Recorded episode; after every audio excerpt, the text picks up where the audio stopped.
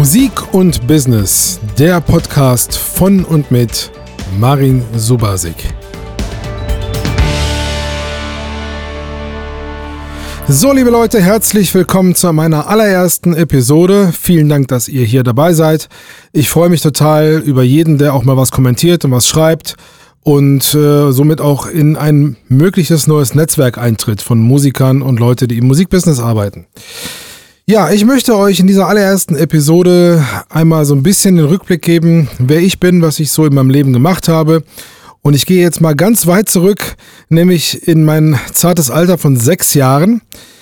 Da habe ich begonnen, Musik zu machen. Und äh, es begab sich so, dass äh, wir an einem sogenannten verkaufsoffenen Sonntag, wie es sie früher gab, ähm, in der Stadt spazieren waren, meine Eltern und ich. Und ich war, wie gesagt, sechs, war ein kleiner Junge.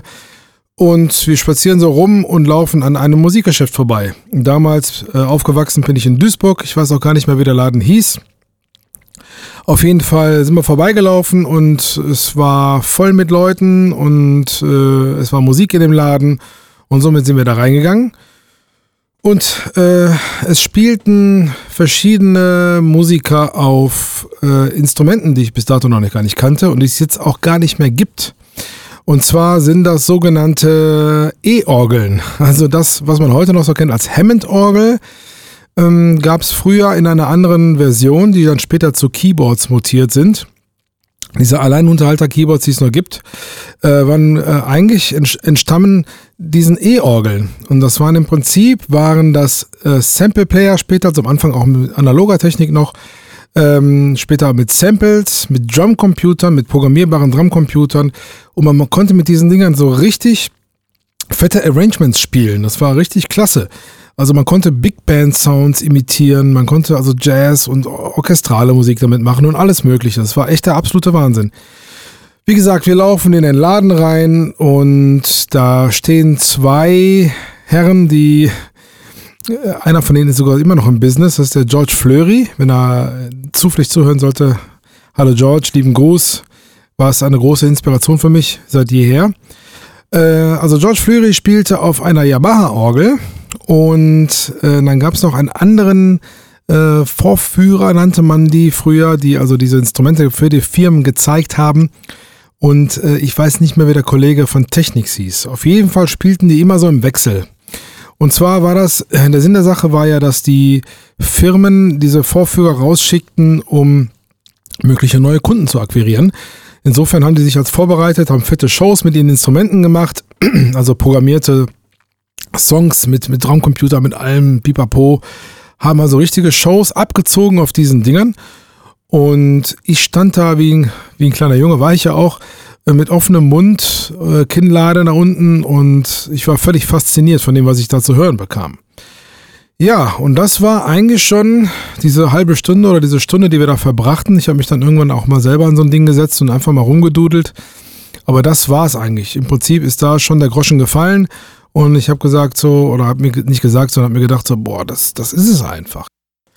Ja, zu Hause angekommen, dann in mein Zimmer und die nächsten Tage immer so ein Gedanken gewesen an dieses Event, bis meine Mutter irgendwann reinkam und sagte, hör mal, ähm, wir haben schon gemerkt, dass du das toll findest, äh, hättest du auch nicht irgendwie Lust, Musik zu machen? Und da habe ich direkt, äh, also die hat den Satz noch nicht zu Ende gesprochen, da habe ich direkt gesagt, ja, äh, das, was ich da gesehen habe, das fand ich halt so geil. Ich wollte es unbedingt machen. Ja, ein paar Tage später, zu meiner Überraschung, äh, ging dann irgendwann meine Tür auf von meinem Kinderzimmer und mein Dad kam mit einem Freund rein und schleppte so eine Orgel rein. Eine relativ kleine, aber äh, es war egal. Das war, glaube ich, damals eine Farfisa. Das kennt ihr wahrscheinlich alle gar nicht mehr. Das war halt so ähm, Ende der 70er Jahre. Bin ja auch schon etwas älter. Und ähm, ja, und dann stand das Ding da in meinem Zimmer. Und ich weiß, dass ich von morgens bis abends an diesem Ding hing. Ich konnte nicht äh, irgendwas anderes machen, auch wenn meine Jungs und Kumpels auf der Straße waren, irgendwie Fahrrad gefahren sind oder egal was anderes gemacht haben. Ich war an dem Instrument und habe gespielt. Äh, wochenlang, tagelang, stundenlang, eigentlich immer. Ja. Und ja, meine Eltern haben das Gott sei Dank sehr, sehr unterstützt und muss auch hier nochmal die Gelegenheit nutzen, einen ganz riesen äh, Shoutout und Respekt an meine Eltern zu schicken und ein riesen Dankeschön. Ich weiß gar nicht, wie ich mich bedanken soll, weil Ich kenne so viele Eltern von meinen Kumpels und Freunden, die immer gesagt haben, lass doch den Quatsch, mach was ordentliches und so. Und meine Eltern haben immer gesagt, nee, mach du das, was du willst und haben mich immer im Musikmachen unterstützt und das ist eben, wie gesagt, nicht so oft und deswegen hier an dieser Stelle direkt nochmal ein mega großes Dankeschön und ich verbeuge mich von meinen Eltern dafür, dass sie mich einfach haben machen lassen.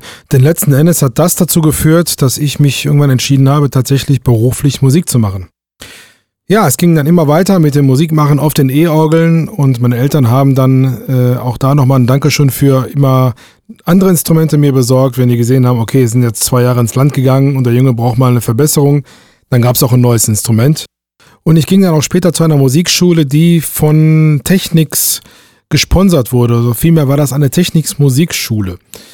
Am Anfang war es eine Yamaha-Musikschule, weiß ich noch, da war ich jünger, aber später war es dann eine Technics-Musikschule, weil irgendwie fand ich die Technics-Orgeln insofern interessanter, als dass die schon Sample-Sounds hatten und auch äh, der Drumcomputer, der, der, klang irgendwie viel geiler in den Technics-Orgeln. Der hatte viel bessere Fill-Ins und die Snare und die Kickdrum, die klangen richtig fett.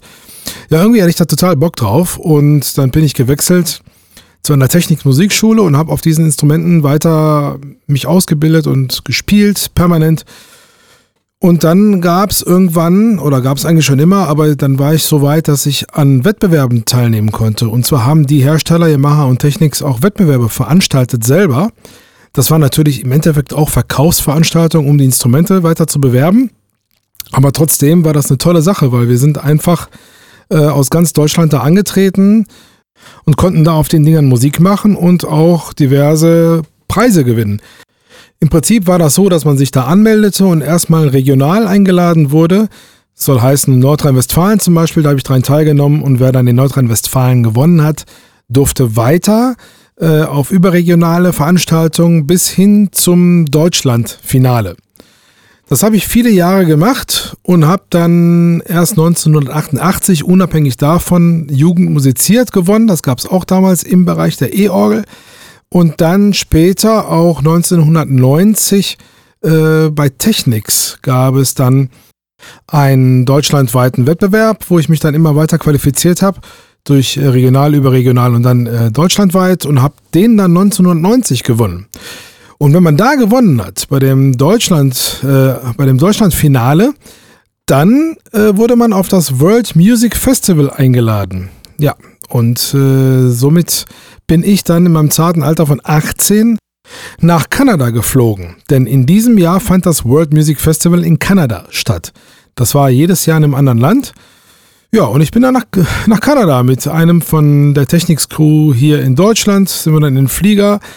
Äh, mein erster langer Flug in meinem ganzen Leben. Und ja, ab nach Kanada mit 18. Das war einfach unbeschreiblich. Also wir sind da angekommen in einem echt tollen Hotel.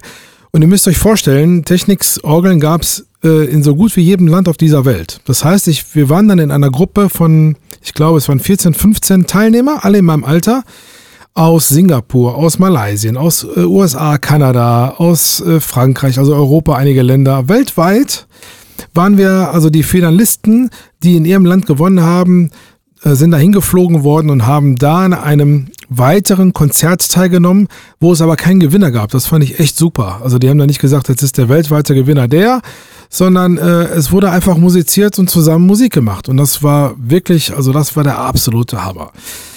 Wir waren dann da zehn Tage und äh, nach diesem Event, nach diesem Festival sind wir dann nochmal zehn Tage lang durch Kanada kutschiert worden von Technics wirklich Rocky Mountains und überall hin. Also das Festival war in Vancouver, dann sind wir nach Calgary, dann sind wir nach British Columbia und überall hin. Es war Wahnsinn, ja. Und auf dem Weg nach Hause haben wir da wirklich am Flughafen alle total uns weinend in den Armen gelegen. Äh, es war einfach so total Peace. Es war das, was man eigentlich anstrebt, auch als Musiker oder als Künstler oder eigentlich das, was man anstreben sollte als Mensch, nämlich abgekoppelt von Herkunft und Aussehen und Kultur und was weiß ich, einfach eine gute Zeit miteinander zu haben, sich gut zu verstehen und eine ähnliche Interesse zum Beispiel teilen. Ja, das haben wir mit 18 damals schon unfassbar begriffen, wie wertvoll das war und ich habe auch mit einigen dieser Teilnehmer immer noch Kontakt, äh, haben uns dann über Facebook wieder gefunden. ähm, und haben auch uns schon mal auch mal besucht die Jahre danach. Ist unfassbar, wie wertvoll das ist. Aber für mich war auch eins klar geworden in dieser Zeit, nämlich, dass ich Musik tatsächlich als Beruf machen will. Das war mir vorher nicht so wirklich klar. Ich wusste zwar, dass das so stark ist und eigentlich konnte ich mich auch nicht dagegen wehren, aber ähm, und jetzt kommt das Schlimme, man kriegt nämlich von einigen in seinem Umfeld immer wieder gesagt, lass es sein, das ist nichts, mit Musik kannst du kein Geld verdienen. Außer meine Eltern, die waren zwar immer so ein bisschen skeptisch, aber habe ich vorhin schon angedeutet, dass die eigentlich immer sehr, sehr supportive waren. Die haben mich immer total unterstützt.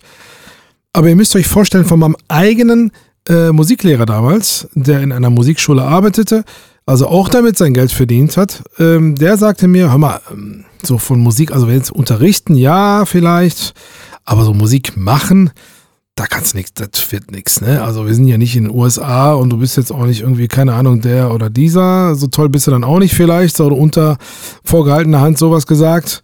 So eine Message ähm, von wegen so, du bist zwar ganz gut, aber überleg doch mal, ne? Das äh, könnte ja wohl möglich nicht reichen. Und das geht natürlich, das zieht sich durch alle Reihen, ne? Also Freunde und die Eltern der Freunde, die haben alle, jeder hat einen Kommentar zu geben was schon schlimm genug ist, dass man eigentlich nicht den Menschen einfach in Ruhe lässt und ihn entscheiden lässt, was äh, der Mensch da machen möchte. Denn mit 18 hat man schon, äh, schon eigentlich äh, einen reiferen Gedanken. Es ist nicht irgendwie mehr Teenie, sondern da weiß man schon so ungefähr, wo die Reise hingeht. Und mit 18 wusste ich dann schon, nee, das ist mein Ding, ich möchte Musik machen. Ich bleibe dabei.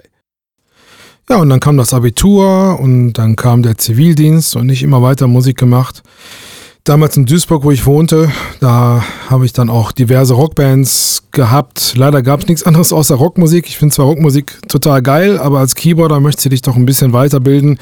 In dem Sinne, dass du ähm, auch äh, Jazz oder Funk oder sowas machst. Und das kam dann später. Dann habe ich äh, jemanden kennengelernt, der auch sehr auf Funk und ähnliche Sachen stand. Und dann haben wir so angefangen rum zu experimentieren. Und ich habe mich dann während meiner Zivi-Zeit auch ähm, umgehört und habe auch jemanden kennengelernt, der mir Unterricht gab, äh, und zwar im Hinblick auf eine Vorbereitung eines Musikstudiums.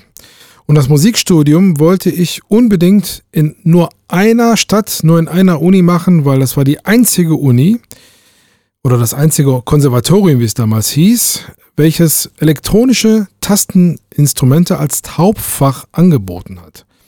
Und das war, und ich weiß gar nicht, ob es das jetzt, ich glaube, jetzt gibt es das schon äh, in mehreren Unis hier in Deutschland auch, aber damals war das nur Enschede oder auf Holländisch ausgesprochen, Niederländisch richtig ausgesprochen, Enschede äh, in Holland, in Niederlanden, korrekterweise. Und äh, genau, da wollte ich unbedingt hin, nirgendwo anders, weil ich wollte nie der Pianist werden. Das war mir irgendwann auch klar. Äh, dass ich gar nicht so unbedingt nur Musik machen will an den Tasten, sondern mich interessierte auch alles drumherum. Mich interessierte äh, auch Recording. Ich habe dann nämlich in meinem Keller bei meinen Eltern mir ein kleines Mini-Home-Studio zusammengebaut, bestehend aus einem Roland JV80, einer Korg Wave Station, äh, einem Atari-Computer, und einem Atari ST 1040, wer den noch kennt, mit Logic. Also heute ist es Logic und früher hieß das Creator bzw. Notator. Musste man immer schön von Diskette in das Ding reinladen und dann konnte man mit einem MIDI-Interface seine Keyboards spielen und auch programmieren. Das war sensationell. Also die beiden Keyboards und ein kleines analoges Mischpult. Ich glaube, es war ein Tascam-Pult ähm, und ja, der Atari. Das war mein Mini-Setup. Und damit habe ich dann rumexperimentiert und kleine Aufnahmen gemacht. Das war auch echt richtig, richtig geil. Ja, auf jeden Fall äh, war das so geil, dass ich gesagt habe, irgendwie, nee, also jetzt nur spielen ist, spielen ist toll, ich liebe bis heute, ich spiele dich für mein Leben gerne, aber ich möchte auch gerne Musik erschaffen und auch aufnehmen.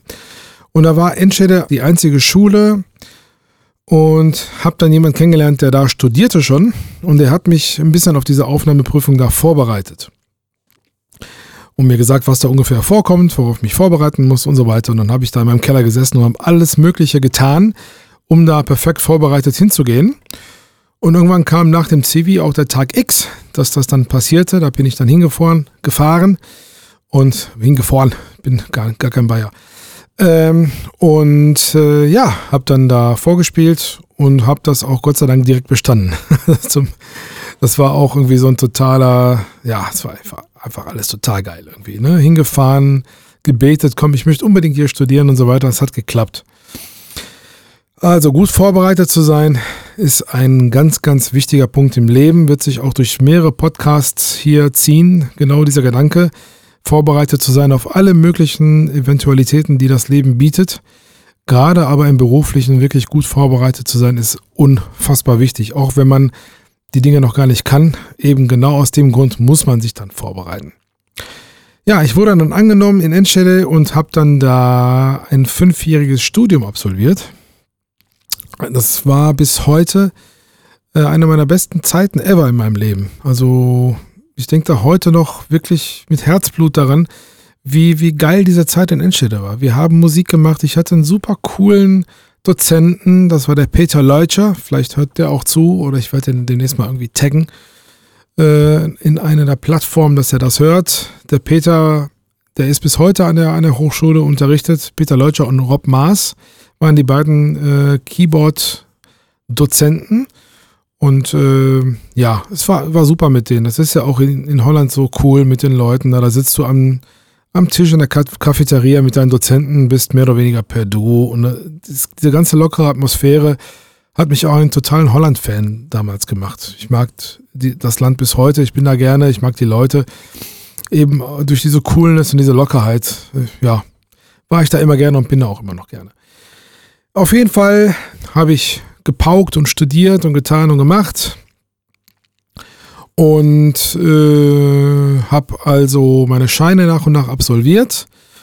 Äh, und ja, und dann kam dann das nächste große Event in meinem Leben nämlich, dass ich angefangen habe, Musik nebenbei zu machen, weiter professionell und habe dann irgendwie auf Hochzeiten und so weiter gespielt, um auch Geld zu verdienen. Und habe dann durch einen Kumpel einen Tipp gekriegt, hör mal, du musst mal nach Köln fahren. In Köln gibt es einen Music Club, so einen äh, Nachtclub oder wie immer, so, so einen Club halt.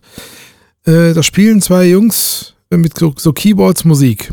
Und das ist sensationell. Die spielen total geile Musik. Der eine singt von denen tierisch gut und der andere spielt unfassbar Keyboards, da musst du unbedingt mal hin. Die spielen auch in der Woche, die spielen auch am Wochenende. Ja, dann bin ich halt immer von Enschede aus meiner kleinen äh, Studentenwohnung bin ich runtergefahren. Übrigens wohnte ich nicht direkt in Enschede, sondern in Gronau. Gronau, wo auch Udo Lindenberg herkommt. Ist ja quasi direkt an der Grenze. Das heißt, ich bin immer morgens kurz über die Grenze gefahren und war dann an der Uni. Das war eigentlich total cool auch. Und bin dann halt aus Gronau immer nach Köln gefahren. Ich habe also meine ganze Kohle, die ich verdient habe bei den Hochzeiten, in Benzin gesteckt, um äh, dahin zu fahren. Und tatsächlich, es war sensationell. Es war ein Club an den Kölner Ring, den gibt es heute noch. Äh, leider wird er jetzt gerade umgebaut und hat auch leider seinen Namen verloren. Der hieß Bruegel. Geschrieben B-R-U-E-G-E-L. Und zwar war der Bruegel ein Künstler, ein Maler und der hat diesen Laden designt hat dem Laden quasi das Design und auch die, die Farbgebung gegeben. In diesem Laden gab es Live-Musik, immer. Das war ein ziemlich edler Laden. Früher war das noch so, da war es ein bisschen so mit Etikette und mit Jeanshose nicht rein und so. Da musste man es ein bisschen schicker machen, um da reinzugehen, um auch reingelassen zu werden an der Tür vom Türsteher. Aber äh, ja, war auch kein Problem, haben wir geschafft. Und da spielte damals ein Frank Reudenbach aus Köln und ein Marco Losso, der wohnte auch in Köln. Marco Losso, ein sensationell begabter Mensch, der zwei Keyboards vor sich hatte, irgendwie ein Flügel und auf dem Flügel stand ein Keyboard und links daneben noch ein Keyboard und da drüber noch eine Drum Machine, eine Roland R8 MK2, wer die noch kennt. Auch sensationell und er spielte alles alleine. Er spielte quasi alle Keyboard-Parts von den Songs. Irgendwie Streicher, Bläser, Synthi-Sounds, Akkorde mit der linken Hand und bediente gleichzeitig äh, diese Drum Machine, wie ein Oktopus, wie ein Mensch mit irgendwie fünf Armen, spielte so Fill-Ins auf der, auf der Drum Machine und äh, sang noch Backing Vocals in einer unfassbaren Höhe dazu. Und Frank Reudenbach war der Hauptsänger und der spielte auch Keyboards, hatte so ein Roland RD Master Keyboard, also äh, E-Piano, D-Piano, spielte irgendwie mit der linken Hand Bass auf einem, das weiß ich noch, auf einem Roland JX8P. Das war ein sensationeller Synthi, full analog und hatte natürlich dementsprechend fette Bass-Sounds. Spielte also mit der linken Hand Bass, mit der rechten Hand Akkorde, sang dazu. Und zwar waren das alles Songs von Michael McDonald, George Benson, James Ingram und das ganze geile Soul-Zeug aus den 80ern. Das haben die beiden Jungs einfach auf den Keyboards gerockt und gesungen und das war einfach unfassbar. Das war geil. Das war so geil. Also bis dato habe ich so geile Live-Musik in Deutschland noch nie gesehen. Und ihr könnt euch vorstellen, dass wir mindestens einmal und oft auch zweimal die Woche nach Köln gefahren sind. Das waren jedes Mal 120 Kilometer eine Strecke. Das war aber völlig scheißegal. Ich wollte das alles sehen und hören und das hat mich total inspiriert, einfach noch weiterzumachen und, und vor allen Dingen auch das zu machen, wo ich von denke, dass das richtig ist. Denn da auch wieder, ne, mach irgendwie dies, mach Rock oder mach irgendwie Schlager oder spiel das auf den Hochzeiten und mach dies und mach jenes, kriegst du wieder von allen Seiten erzählt. Die wissen ja auch alle besser, wie das Leben funktioniert, außer du selbst. Und ähm, ja, auf jeden Fall habe ich da gesehen, Moment mal, die Jungs, die spielen hier zwei, dreimal die Woche, verdienen ja auch Kohle. Und zwar mit der Musik, worauf die total Bock hatten. Und ja, also das war der Beweis, es geht. Ja, und somit fing ich dann an mit meinem damaligen Freund, der auch heute noch einer meiner absolut besten Freunde ist, nämlich Günther Aspeck, der ist Bassist. Ähm, fingen wir einfach an, zusammen zu überlegen, ey, wir wollen auch sowas machen. Und dann haben wir mit den Jungs, die wir so kannten, auch teilweise aus dieser Hochzeitsband, eine, eine eigene Band zu machen, in der wir das spielen, worauf wir Bock hatten. Toto-Sachen und keine Ahnung. All dieses geile 80er Jahre Soul, Funk, Pop-Zeug. Und haben dann äh, nicht in Köln, sondern in Wuppertal in einem Club gespielt, der hieß Intermezzo.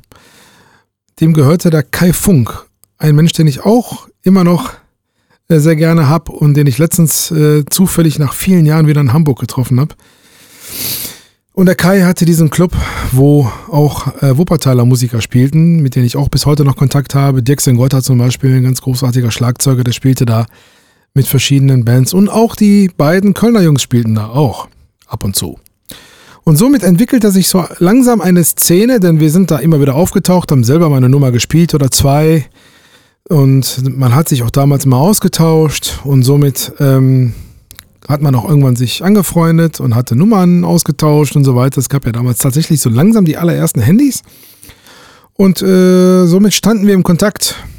Und äh, ja, und die haben auch gemerkt, ey, der Marian spielt ja auch gar nicht so schlecht, ne?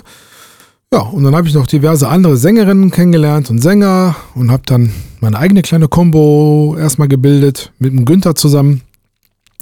Und wir haben immer wieder gespielt. Und wir haben dann auch die Gelegenheit gekriegt, in den einen oder anderen Club auch mal in Köln zu spielen. Denn es war nicht nur das Bräugel, es gab auch mehrere Clubs. Das war damals in Köln echt total geil, diese Szene. Es gab in einem Hotel auf der Bonner Straße, für die Kölner, die es noch wissen, das Bonn Hotel, da spielte immer jemand, äh, der André Quint spielte da mit seiner Frau, mit der Marina.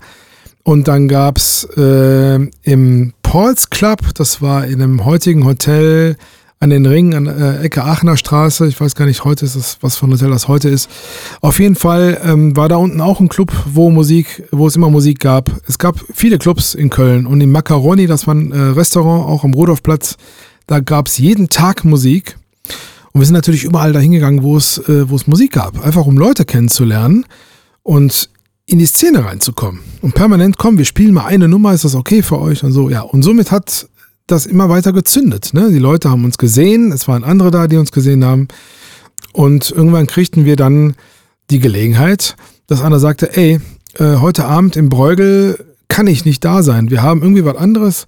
Hättest du nicht mal Lust, mit deinen Jungs da irgendwie mal zu spielen? Und bam, das war's. So, der erste Abend im Bräugel, da wo ich vor einem halben Jahr oder einem Jahr noch hingefahren bin als Student, Student und habe gedacht, boah, scheiße, hier willst du eigentlich auch mal spielen dann war der Moment da. Jetzt konnte ich da spielen. Und ich konnte das spielen, worauf ich Lust hatte. Und es kamen Leute dahin, die auf diese Musik standen. Einfach alles total geil. Ne? Also genauso, wie ich mir das vorgestellt habe. Ja, und äh, über die Jahre wuchs das natürlich immer weiter, wuchs immer weiter. Dann haben wir mehrere Abende da bekommen. Und irgendwann, 1997 war das dann, habe ich da angefangen, regelmäßig zu spielen.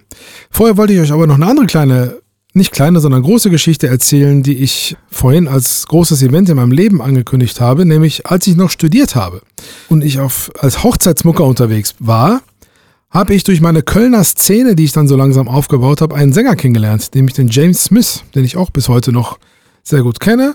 Und der James und ich haben dann zusammen Musik gemacht. Das war auch tierisch geil. Der James war totaler Michael Jackson-Fan. Wir haben viel Michael Jackson-Zeug gespielt.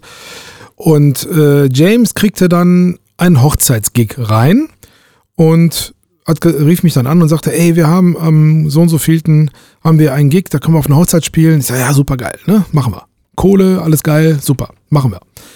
Ja, wieder hingefahren, aufgebaut, gespielt, alle waren happy. Und es stellte sich heraus, dass der, der Bräutigam ein Mensch war, der Cutter war. Also der hat Videoschnitt gemacht für, auch heute immer noch, für RTL-Shows. Und ähm, das ist der Karim Dura. Karim, Shoutout an dich. Äh, mit Karim habe ich bis heute immer noch einen super geilen Kontakt. Wir haben jetzt letztens wieder was zusammen gemacht, hat er mich empfohlen, jetzt in der Corona-Zeit für eine TV-Show für Henslers Countdown, so eine Kochshow von Steffen Hensler, habe ich da Soundeffekte für gemacht im Studio, weil es kein Publikum gab. Auf jeden Fall, Karim hat geheiratet und wir haben da gespielt. Ich kannte natürlich niemanden. Äh, es wurde mir nur gesagt, pass auf, hier die Jungs, hier sitzen ein paar Leute von RTL und so, ist gar nicht mal schlecht hier, ne? So. Und ich weiß nicht, wer sich von euch daran erinnert. Es gab früher eine Comedy-Show, die allererste Comedy-Show im deutschen Fernsehen. Und zwar war das RTL Samstagnacht. Und RTL Samstagnacht hatte eine Late-Night-Band, wie das heute in Amerika immer noch üblich ist, in Deutschland leider nicht mehr. Stefan Raab war ja die letzte Sendung, die noch eine Band hatte. Äh, in Amerika ist das ja immer noch so, Gott sei Dank, wenigstens da. Aber damals war RTL Samstagnacht mit den RTL Samstagnacht All-Stars die allererste Band im deutschen Fernsehen, die so spielten wie die Amis. Also fette, geile Arrangements, vier Bläser, irgendwie Martin Ernst, da, um den geht's jetzt äh, gleich, mit Hammond-Orgel und so weiter. Auf jeden Fall saß Martin Ernst im Publikum. Und er war der Leiter der RTL Samstagnacht All-Star Band, dieser TV-Show. Denn Martin Ernst hatte ein Riesentonstudio, in dem Karim sein Videostudio hatte. Daher die Connection. So, die beiden waren also dicke Freunde und ich habe so durchs Publikum geguckt und da ich RTL Samstagnacht natürlich geguckt habe, auch allein schon wegen der Band, habe ich ihn erkannt und habe gesehen, Moment mal, da sitzt doch der Martin Ernst. Ist ja unfassbar, ist ja Wahnsinn. Den willst du kennenlernen. Das ist, das ist dein Idol, Mann. Das ist der, der Typ macht das, was du machen willst, Mann. Der spielt im Fernsehen, der spielt Keyboards, der hat eine fette Band, der hat ein fettes Studio, also mehr geht einfach gar nicht, ja? So, und was ich euch jetzt erzähle, ist so ungefähr das Wichtigste, was man im Berufsleben braucht. Nicht nur im Musikerberufsleben, sondern egal, was ihr tut. Nämlich ist den nötigen Mut, sich zusammenzuraffen und in der Situation das Richtige zu erkennen und auch zu handeln. Das ist so ungefähr das Wichtigste, was man im Leben als Selbstständiger braucht.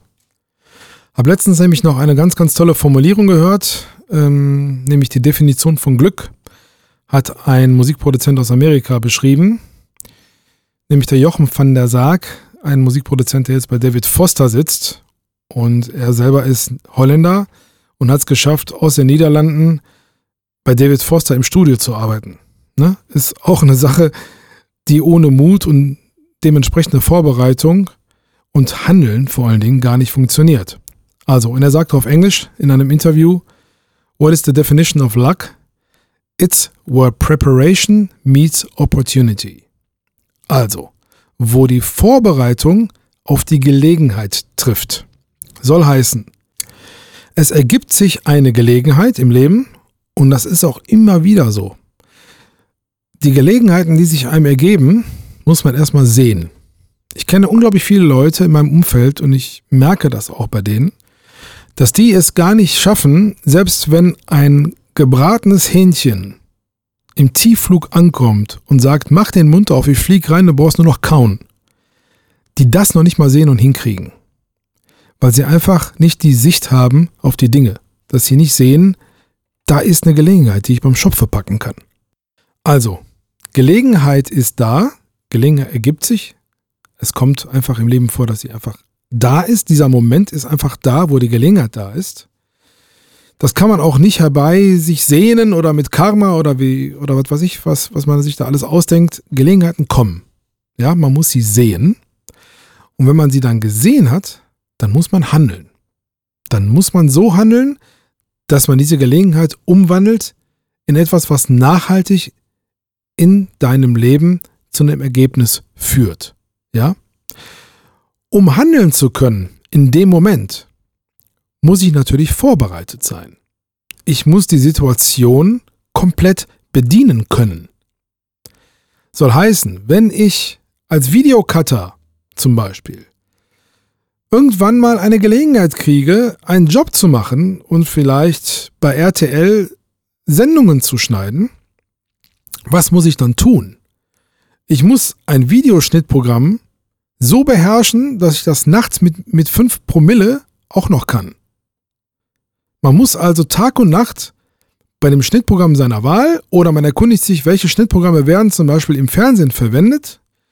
Dann hole ich mir das und dann schneide ich einfach irgendwelche iPhone-Videos oder egal was so lange drauf rum, bis ich das so kann, wie derjenige, der dann im Studio sitzt und cuttet. Das heißt, wenn die Gelegenheit sich ergibt und ich sage, hey, hier bin ich, ich bin Cutter, ich bin gut, ich kann das machen, dass du das auch dann machen kannst, dass du auch liefern kannst. Ja? Also, Gelegenheit ist da, ich bin vorbereitet, ich kann die Gelegenheit ergreifen und ich kann, ich handle, ich ergreife die Gelegenheit und kann sie umsetzen. Darum geht's, ja? In meinem Fall war das so, mit Martin Ernst, die Hochzeit war vorbei, wir sind nach Hause gefahren und dann habe ich James angerufen. Ich habe gesagt, James, ich muss irgendwie dahin. Ich muss diesen Martin Ernst, ich muss den kennenlernen. Ich muss das machen. Dringend. Weil das ist der, das ist der Mensch, der das macht, was ich machen will. Und dann sagte James, ja, okay, ruf doch den Karim an, der geheiratet hat. Der gibt dir die Nummer vielleicht oder wie auch immer. Habe ich gemacht. Karim angerufen, hallo Karim, hier ist Amarin, ich bin der Keyboarder von der Hochzeit, ah, alles klar und so. Und dann habe ich ihm gesagt, pass mal auf, ich würde unfassbar gerne irgendwie, hättest du eine Möglichkeit, irgendwie Kontakt und so. Ja klar, sagt der Karim, hier ist die Nummer, ruf ihn an, da freut er sich. Ja? Und es geht auch oft viel leichter, als man denkt, tatsächlich. Ja? Dann kriegte ich die Nummer von Martin Ernst. So, und da habe ich mir gedacht, so, was machst du denn jetzt mit dieser Nummer? Du rufst jetzt ja nicht einfach an und sagst, äh, hier ist der Marin. Ja? Das machen ja wahrscheinlich viele oder alle oder wie auch immer. Also das bringt's nicht, ja? Ich habe euch ja vorhin erzählt, dass ich äh, für Technics diesen Wettbewerb gewonnen habe und in Kanada war. Und seitdem ich in Kanada gewesen bin, habe ich für Technics kleine Jobs gemacht, nämlich so Vorführerjobs. Ich habe also Keyboards in Musikgeschäften gezeigt und die erklärt und habe da auch ein bisschen Geld mit verdient damals. Das war ein super Job. Und somit hatte ich dann auch Technics Musikinstrumente zu Hause und habe quasi für diese Firma gearbeitet, ja, als freier Mitarbeiter. Und zu dieser Zeit, als diese Hochzeit stattfand, ähm, kam von Technics ein neues Gerät auf den Markt, ein Synthesizer, der erste Synthi, den die je gebaut haben. Und Technics wollte natürlich unbedingt in den Profi-Markt damit rein, weil bislang waren die eher so in diesem Alleinunterhalter-Ding zu Hause.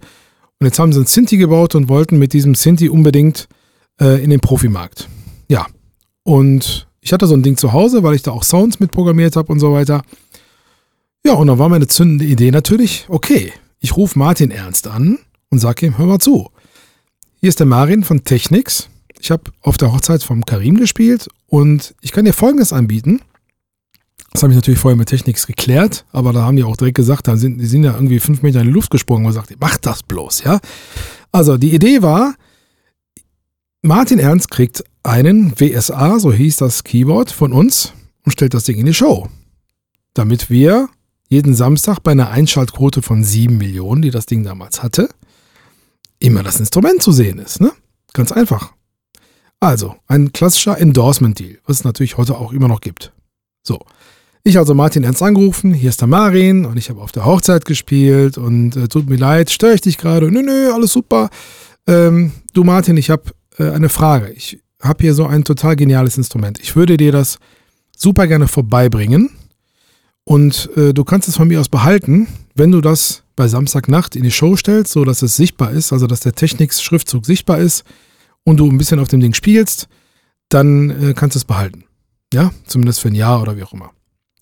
Und Martin direkt gesagt, ja klar, komm vorbei, zeig mir das Ding.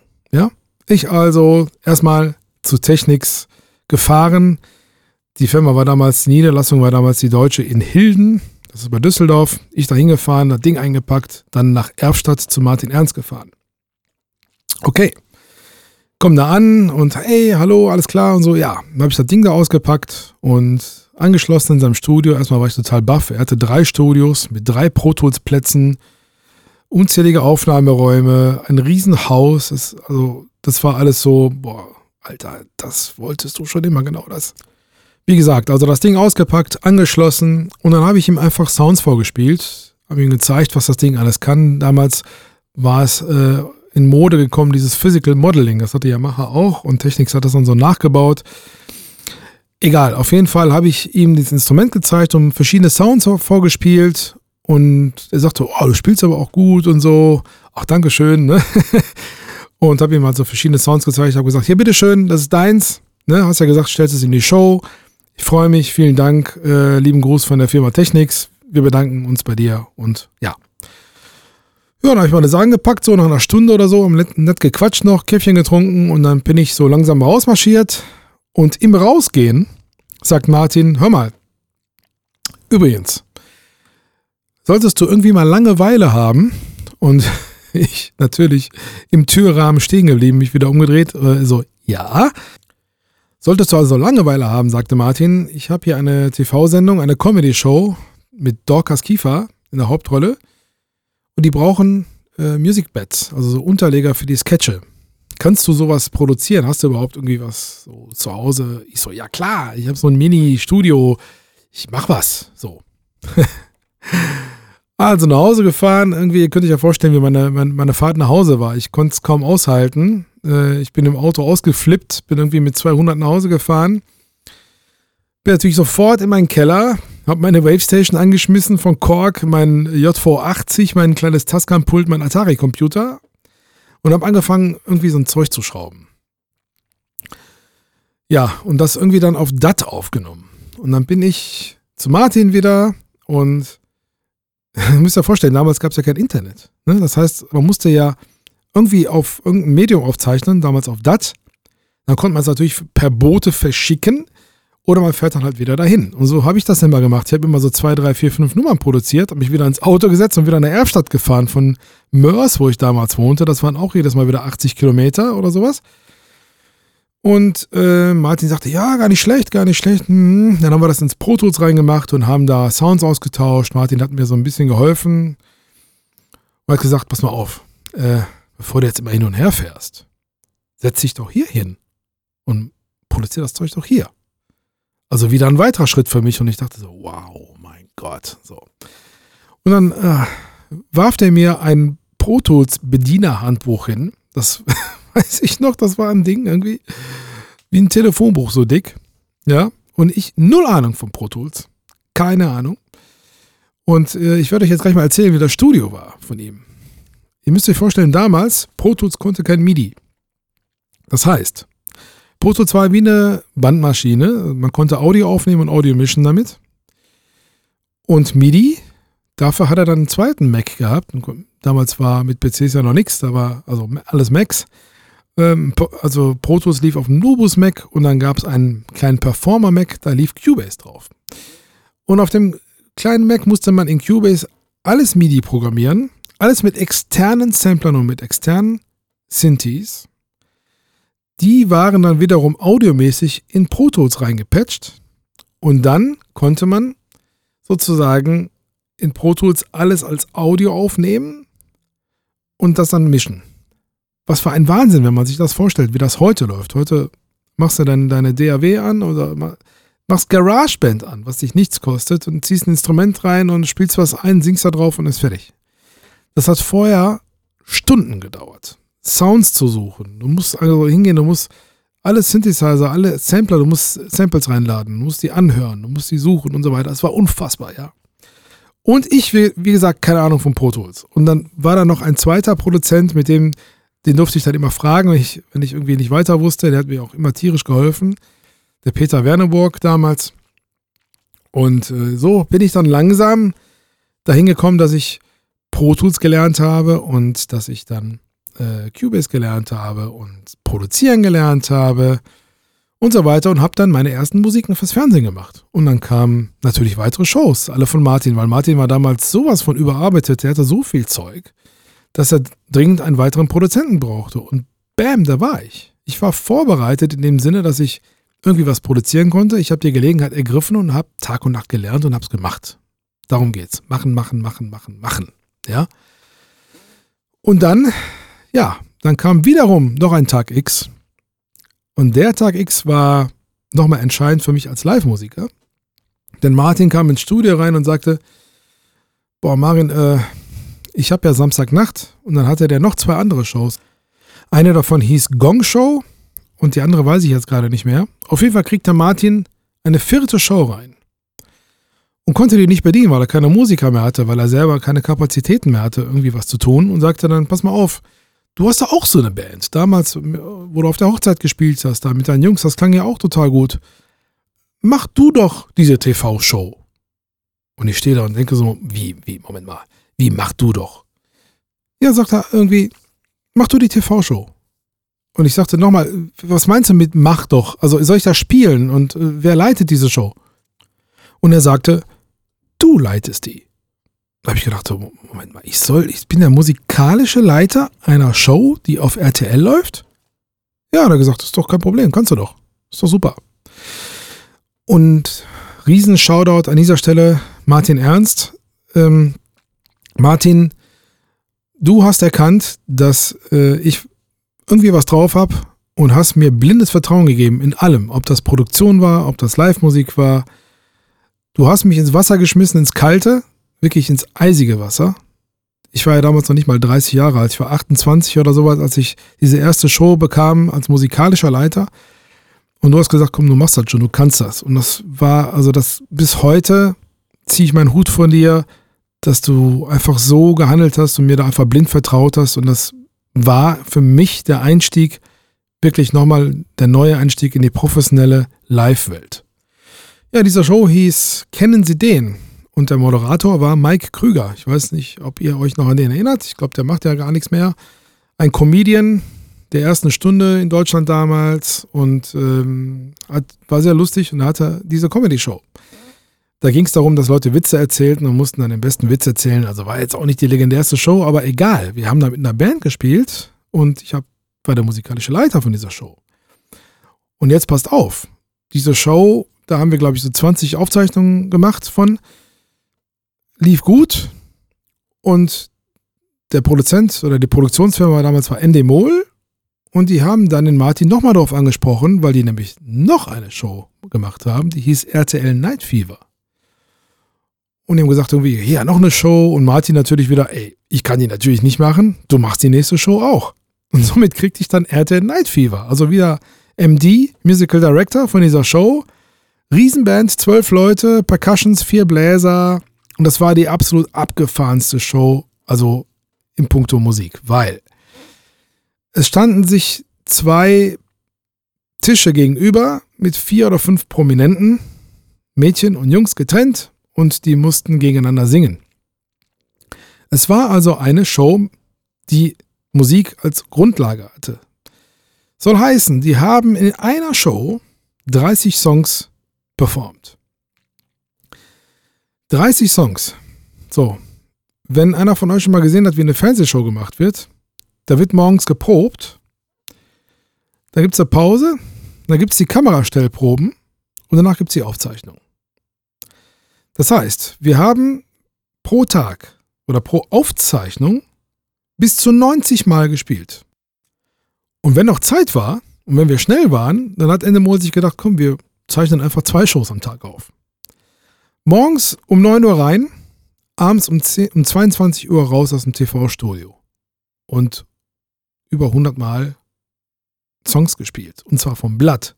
Wir hatten vier Arrangeure, die zeitgleich geschrieben haben, weil es war ja auch so, dass die ganzen Songs, bekannte Songs natürlich, Popnummern, aber runtergedampft werden mussten auf eine Minute 30 Version oder noch kürzer teilweise auch Medleys, die 1,30 waren mit vier Songs drin. Und das alles schreiben für eine zwölfköpfige Besetzung. Da waren vier Arrangeure, die sind immer wieder ins Fernsehstudio gekommen mit einem Haufen Zetteln. Früher gab es nicht das iPad und so weiter, sondern jedes Mal schreiben, vervielfältigen, kopieren, Copyshop und dann mit 10 Kilo Papier ins Fernsehstudio fahren und wir saßen dann auf unserer Bühne und dann kam wieder der Arrangeur X, dann kam der Arrangeur Y, hier bitteschön, neue Noten. Und ihr könnt euch äh, vorstellen, wie die Bühne ausgesehen hat. Links und rechts Berge an Zetteln, an Noten. Irgendwann auch keine Übersicht mehr, was war, wo, wie, wann. Und dann spielst du eine Nummer und dann kommt der Aufnahmeleiter zu dir und sagt, ey, Marin, ähm, geht so nicht. Weil ähm, 1,30 ist zu lang, ich brauche 1,22. Und dann stehst du da und denkst irgendwie, wie soll ich denn jetzt aus 1,30 1,22 machen in einem Medley, wo vier Nummern drin sind? Wie soll ich denn das gehen? Welche Sechzehntel soll ich denn weglassen, damit das funktioniert? Und äh, ja, das gab natürlich mega Diskussionen teilweise und dann musste ich da irgendwie, wurde ich da ins Studio, ins Büro zitiert und Stress und hin und her. Aber was ich euch sagen will, ich habe zu der Zeit monströs Kilometer gemacht. Ich habe so viel gelernt in dieser Zeit und dank Martin Ernst durfte ich diese Jobs alle machen, habe auch diese Prüfungen alle bestanden, habe es geschafft, da gut rauszukommen und mein Business so aufzubauen bis heute, dass ich alles liefern kann. Ne? Ich kann, ich mache immer noch bis heute sehr viel musikalische Leitung bei meiner Band oder bei äh, großen Projekten, die wir machen oder bei den Künstlern, die ich begleite. Auf Tour bin ich oft MD, weil ich das damals schon so auf die harte Tour gelernt habe und ich weiß, wie man eine Band führt. Und zwar nicht äh, hierarchisch wie beim Militär, wie es viele früher gemacht haben, sondern mit Gefühl. Fängt ja dabei an, wie du, welche Leute du auswählst, mit denen du arbeitest und so weiter und so fort. Und natürlich auch diese ganze Produktionsseite. Ich wurde damals absolut ins kalte Wasser geschmissen. Hier setze ich mal in ein Studio mit dem Programm, was du nicht kennst, und sieh zu, dass du bis heute Abend eine Produktion fertig hast. Also, das waren alles Dinge, also besser kann man es nicht lernen, als so ins kalte Wasser geschmissen zu werden. Und ich sehe, dass das heute so ein bisschen, dass dieser Spirit nicht so richtig da ist. Und deswegen möchte ich euch ermutigen. Auch wenn die Sache heute so viel leichter ist. Heute holst du dir ein iPad oder holst dir einen Laptop bei Aldi und haust dir ein Programm drauf und kannst einfach Musik machen und es funktioniert. Ja? Und deswegen sind die Leute so ein bisschen lazy geworden, teilweise die Jugend, wo ich denke, irgendwie, Jungs, ihr könnt viel mehr machen. Ihr könnt wirklich, wenn ihr euch jetzt mal richtig anstrengt und mal richtig Vollgas gebt, dann kommt da auch richtig Geiles, was Geiles dabei raus. Aber dafür muss man sich aber auch anstrengen und dafür muss man auch wirklich Gas geben. Und diesen Spirit möchte ich euch gerne wieder mitgeben von meiner Seite aus, weil ich einfach in einer anderen Zeit groß geworden bin, wo es eben nicht so einfach war, mal eben was herzustellen, sondern ich musste mich wirklich hinsetzen. Wenn ich das da nicht geschafft hätte, wenn ich das Programm nicht hätte bedienen können, dann hätte ich das Studio verlassen können und gar nichts wäre passiert. Wahrscheinlich wäre ich dann Musiklehrer geworden, irgendwo in einem Gymnasium oder irgendwie sowas. Ich wollte das aber nicht. Ich wollte mich durchbeißen. Ich wollte mich durchbeißen mit voller Kraft. Ich wusste, dass ich es kann. Ich habe es gespürt. Ich wusste, ich kann das. Also gebe ich auch jetzt verdammt nochmal Vollgas. Ich setze mich jetzt hin und lerne dieses Programm. Ja, ich lerne in diesem Studio zu arbeiten. Ich lerne auf der Bühne eine Band zu leiten. Das lerne ich einfach, weil ich das brauche für mein Leben.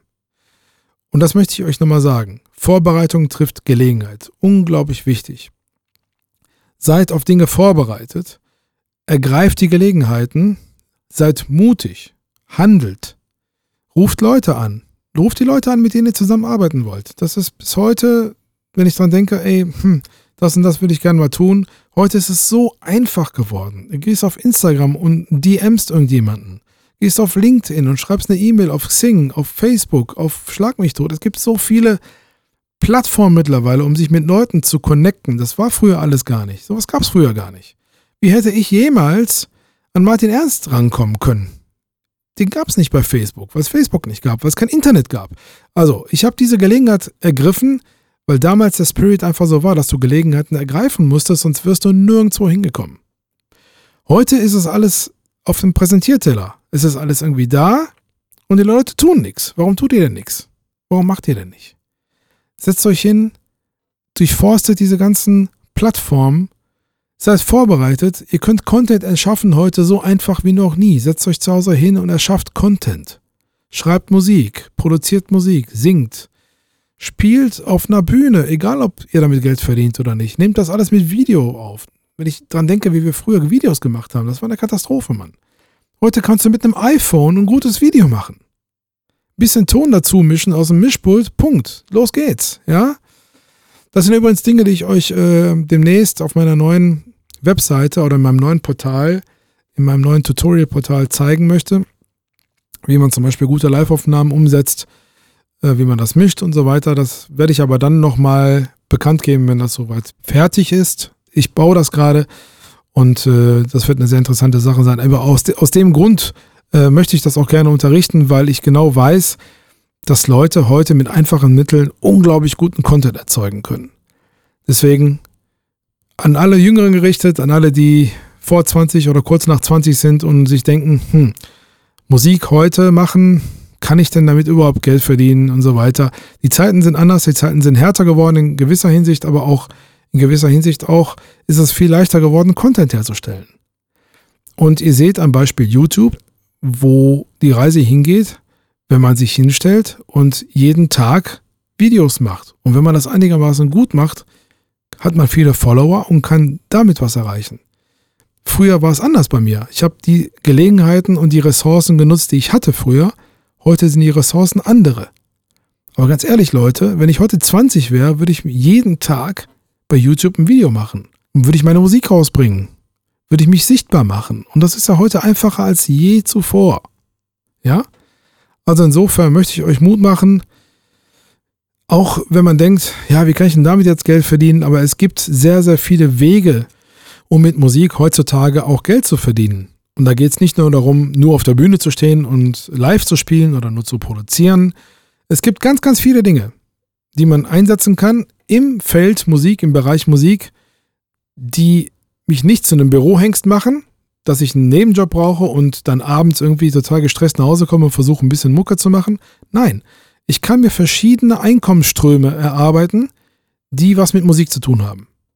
Und genau das möchte ich in diesem Podcast in mehreren Episoden auch darstellen, auch in den Interviews, die ich geben werde mit äh, verschiedenen sehr, sehr interessanten Gästen, die genau das gemacht haben. Ja, die einen, die vielleicht nur mit Produktion ihr Geld verdienen, aber andere, die durch andere Produkte, die sie erschaffen haben, Geld verdienen, aber das Hauptbusiness Musik als Dachbusiness nie verlassen haben. Ja? Und sehr gutes Geld verdienen und einen sehr guten Alltag bestreiten können und sehr viel Spaß haben daran, an, dem, was sie tun. Die folgenden Episoden werden eben durch die Interviews mit den Gästen genau das aufzeigen und euch hoffentlich Mut machen für all diejenigen, die hier zuhören und sagen, hm, bis jetzt habe ich noch keine Idee gehabt, ob ich das schaffe, allein mit Musik Geld zu verdienen. Ich möchte euch hier ermutigen, einfach erstmal eurem Herzen zu folgen. Es heißt nicht, dass das unbedingt so sein muss. Aber für diejenigen, die es spüren innerlich, die sagen, ich möchte diesen Weg gehen und die sagen, ja, jetzt aber nur irgendwie auf der Bühne zu stehen oder äh, nur im Studio zu hocken und versuchen, damit irgendwas zu erreichen, den möchte ich das mitgeben. Den möchte ich durch meine Folgen, die ich hier aufzeichne und durch diese super Interviews mit den verschiedenen Gästen einfach Wege aufzeigen, wie man auf verschiedene Art und Weise mit Musik Geld verdienen kann. Deswegen heißt meine Podcast-Reihe Musik und Business. Und ich freue mich darauf, wenn ihr in allen folgenden Episoden mir auch Kommentare hinterlasst, damit ich weiß vielleicht, was ihr hören wollt oder wen ich interviewen soll vielleicht, aus welchem Bereich. Dann mache ich das natürlich. In diesem Sinne, liebe Leute, vielen Dank fürs Einschalten, fürs Zuhören und wir sehen uns oder hören uns sehr, sehr bald wieder hier auf diesem Kanal. Vielen Dank. Das war der Marin. Ich bin raus. Bis zum nächsten Mal. Ciao, ciao.